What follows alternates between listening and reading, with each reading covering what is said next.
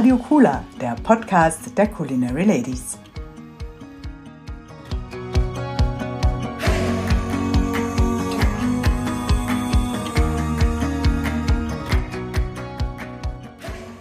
Mein Name ist Stefanie Breuer und heute spreche ich mit Beate E. Wimmer. Und da wir uns leider nicht treffen können, diesmal zum ersten Mal für diesen Podcast über Zoom, deswegen ist die Tonqualität vielleicht nicht ganz so gut, das macht die Geschichte aber nicht weniger spannend. Viel Spaß!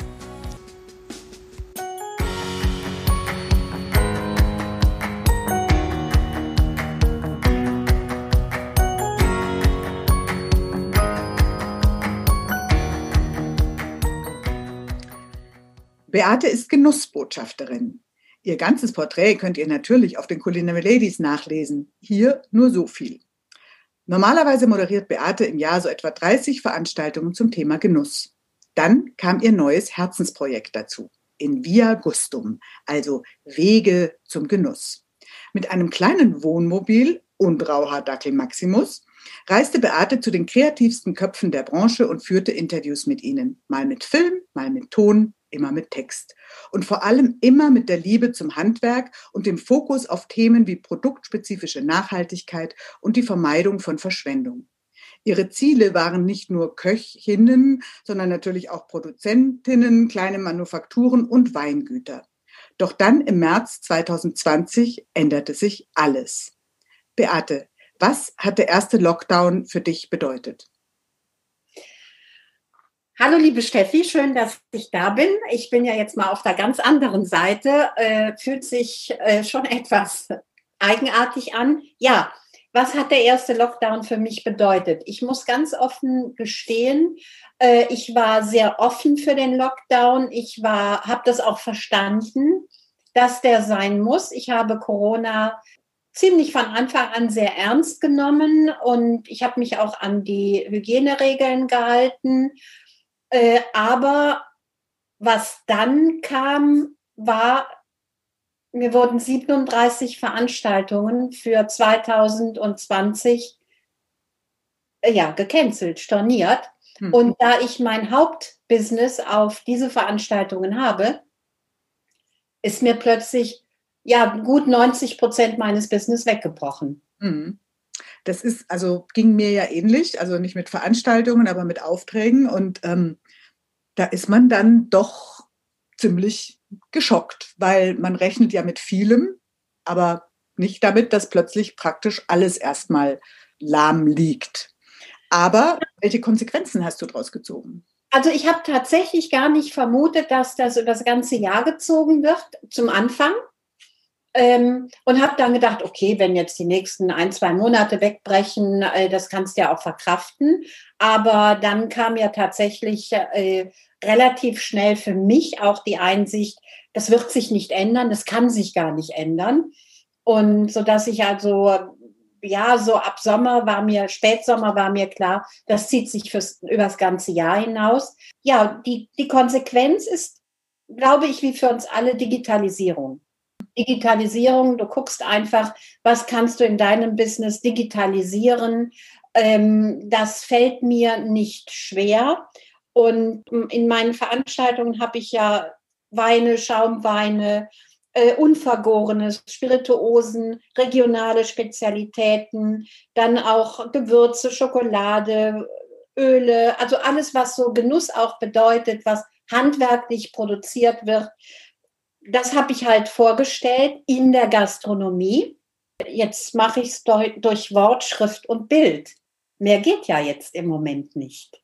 wobei natürlich Wort, Schrift und Bild jetzt gerade beim Thema Genuss nicht leicht ist. Ne? Also ich meine, ähm, Geschmack ist ja, gehört ja irgendwie auch so dazu, jetzt so ganz naiv gefragt.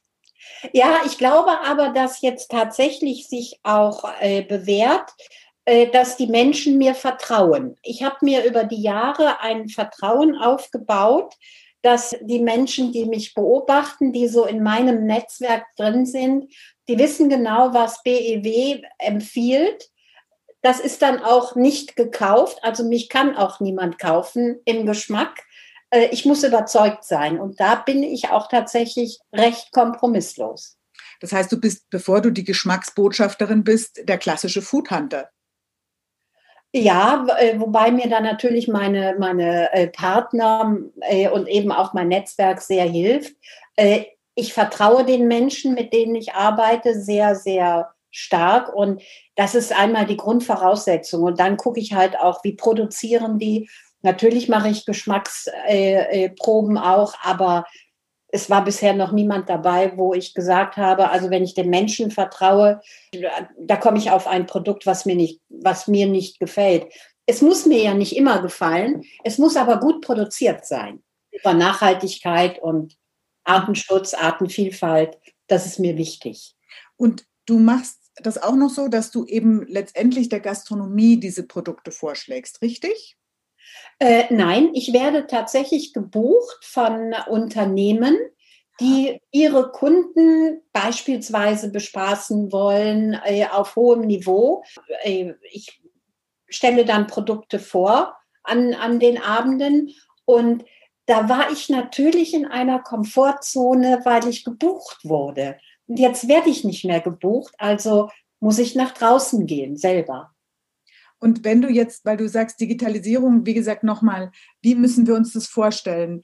Ähm, du redest darüber und du schickst den Leuten die Produkte, also wie, wie, wie es ja viele Online-Weinproben gibt, oder erzählst du nur davon und schickst ihnen hinterher was? Also ich habe ein, ein Gesamtpaket geschnürt. Dieses Gesamtpaket ist, ich drehe einen Podcast. Es gibt Episoden von Invia Gusto, mittlerweile 25 Stück. Äh, dann drehe ich Videofilme, die ich auch professionell bearbeite und ich schreibe über Produkt, über Menschen, über, über äh, Landschaften. Ich habe jetzt ein sehr, sehr großes Projekt gerade mir äh, im Sommer auf die Fahne geschrieben. Bringt mir kein Geld, macht aber unfassbar viel Freude, nämlich der Rote Hang. Ich habe sechs Wochen ähm, auf dem Weingut Gering gestanden in Nierstein und habe mir den roten Hang vorgenommen. Und wenn ich damit rauskomme, äh, da wird so mancher staunen. Erkläre für den Laien, was der rote Hang ist. Der rote Hang ist eine, eine Formation, die 280 Millionen Jahre alt sind, äh, ist. Und äh, eine, eine, der rote Hang heißt deshalb roter Hang, weil er einen erzhaltigen Boden hat, also wirklich roten Boden und als ich meine Ausbildung in Geisenheim machte, waren die Weine vom Roten Hang tatsächlich noch so in aller Munde.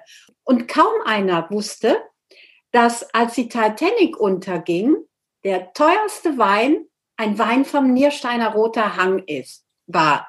Es kommen großartige Weine daher. Es sind verschiedene Lagen wie Pettental, Hipping, ähm, Schloss Schwabsburg, die kennt man halt auch. Und es sind immer noch großartige Weine dort, aber es ist ruhig geworden. Und ich möchte es ein bisschen lauter machen. Das ist schön. Jetzt hast du gerade selber gesagt, ähm, da verdienst du nichts dran. Ähm, vielleicht muss man, das müssen wir nicht im Detail dran angehen. Du hast ein bisschen das Glück, dass du im Moment nicht darauf angewiesen bist, dass du komplett deinen Lebensunterhalt verdienst mit dem, was du machst. Aber da gibt es ja trotzdem Leute, die dann sagen, oh ja, und dann stecke ich jetzt den Kopf in den Sand. Ähm, das ist für dich noch nie was gewesen, denn ich weiß ja auch, für die Zeit, wenn du denn dann wieder Angebote machen kannst, hast du auch ein ganz neues, anderes Projekt mit deinem Wohnmobil geplant, was ich auch sehr spannend finde. Jawohl, und das, da freue ich mich ganz, ganz doll drauf. Schön, dass du das ansprichst. Mhm. Also ich bin ja mit meinem Wohnmobil äh, sehr autark und habe mich ja dann noch mal mit meinem, von meinem kleinen Wohnmobil verabschiedet. Ist mir richtig schwer gefallen und bin auf einen Niesmann Bischof gestiegen, äh, 7,40 Meter zum vorher 6 Meter. Ein bisschen mehr Komfort, auch für meine, für meine Gesprächspartner, die ich jetzt auch nicht ins Wohnmobil holen kann aufgrund von Corona. Aber ich kann ja zumindest zu ihnen hinfahren. Ähm, ich werde ab März nächsten Jahres Genussreisen für Wohnmobilisten und zwar für einen ganz kleinen, engen Kreis. Äh, hängt auch mit meinem Wohnmobil zusammen äh, anbieten und zwar Kroatien, Slowenien, Österreich und Deutschland. Und ich freue mich unfassbar drauf. Es werden geführte Reisen sein für fünf bis sieben Mobile, aber Man kann auch bei uns dann sagen, nee, nee, ich will ja gar nicht im Konvoi fahren, ich will das viel lieber alleine machen. Arbeite mir einfach die Reise aus, buch für mich alles, dass es wirklich komfortabel ist, äh, organisiere es mir und dann mache ich das aber alleine. Auch das wird möglich sein. Und ich freue mich riesig drauf. Und das sind natürlich dann echte Genussreisen, ne? Absolut. Wir werden Manufakturen besuchen, wir werden Winzer besuchen, wir werden auch mal die eine oder andere Küchenparty einschieben. Äh, da bin ich mit Köchen schon in, in, und Köchinnen in, im Gespräch. Also das wird eine richtig tolle Sache. Und ich möchte einfach, dass die Menschen diese Entdeckungsreise zum Genuss mit mir machen. Das war immer mein Ansinnen. Was, was ich daran besonders toll finde, ist, dass du erstens mal ähm, schnell umgedacht hast, was man, was man neu machen kann.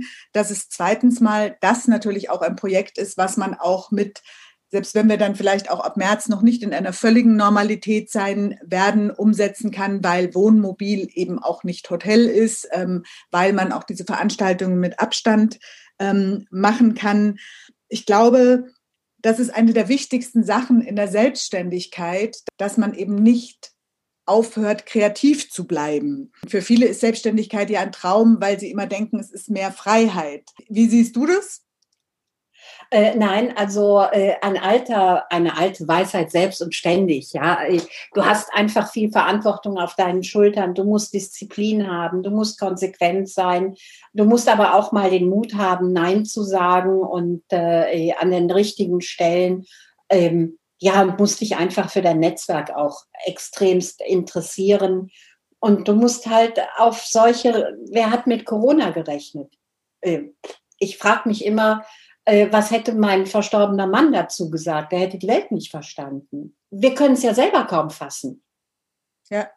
Und da musst du als Selbstständiger einfach sagen, okay, entweder machst du die Bude dicht oder du machst weiter. Das, äh, wie gesagt, das find, fand ich einen ganz wichtigen Punkt, dieses Weitermachen. Was würdest du denn jeder Frau raten, bevor sie sich selbstständig macht? Ganz sicher einmal darüber nachdenken, was will ich mit dieser Selbstständigkeit erreichen? wie du eben auch gesagt hast, viele haben ja so eine etwas romantische Vorstellung, dass das Freiheit bedeutet. Es bedeutet es eben nicht. Ja, sich ganz klar machen, äh, was ist mein Ziel mit dieser Selbstständigkeit?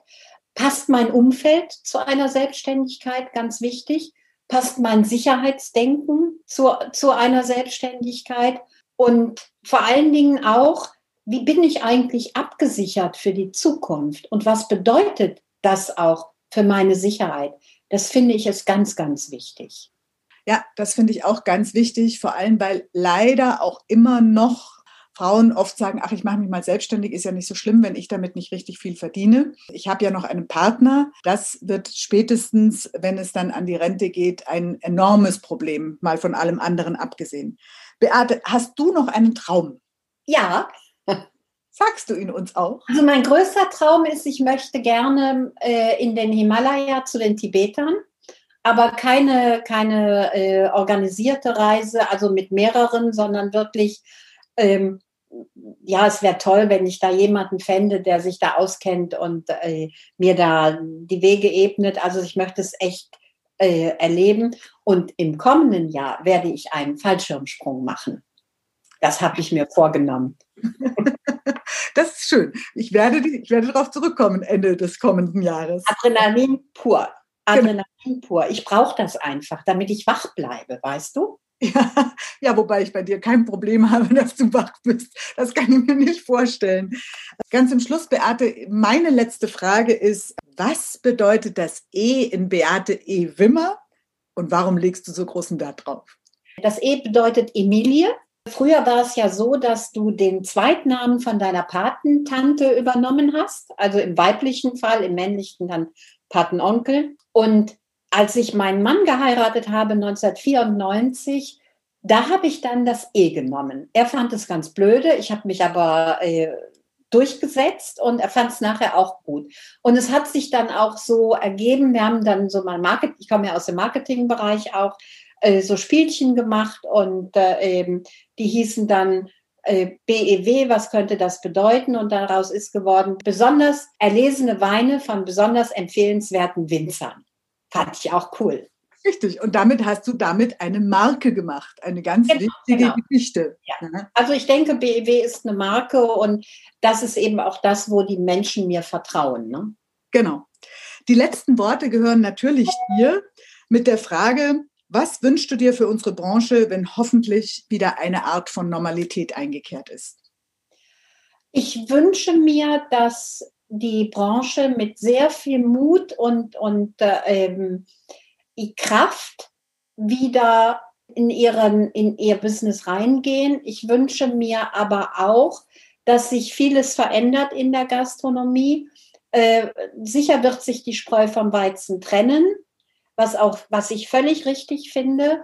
Und äh, ich wünsche mir zudem auch noch, dass die Gastronomen etwas innovativer werden, dass sie mehr Wert auf äh, die Produkte, die sie verarbeiten, legen.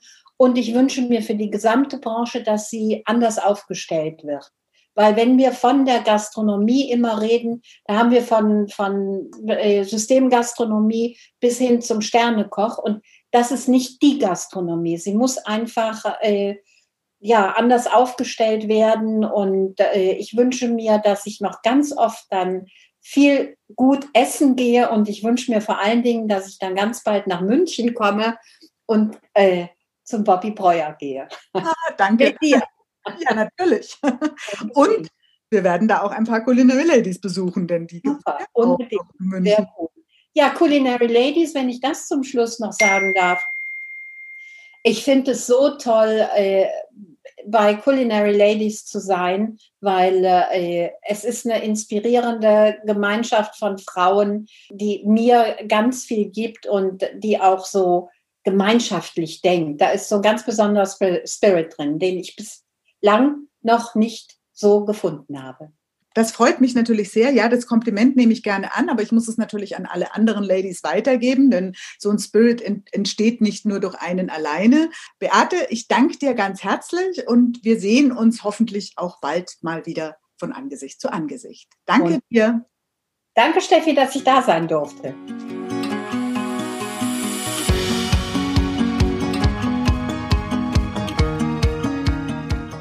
Und ähm, wer jetzt diesen Podcast hört und womöglich noch nie auf unserer Seite war, der kann auch mal so ein bisschen von diesem Spirit auf der Seite erleben. www.culinary-ladies.de